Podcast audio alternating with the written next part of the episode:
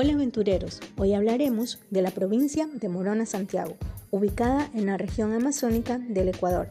Tiene una extensión de 24.154 kilómetros cuadrados de tierra fértil, flora y fauna insuperable y hermosos paisajes.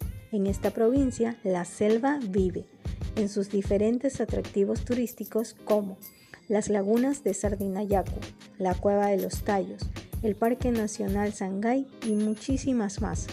Aquí encontrarás gran variedad de hoteles como el Hostal Casa Upano y la Hostería Arrayán y Piedra, muy acogedores y de precios accesibles.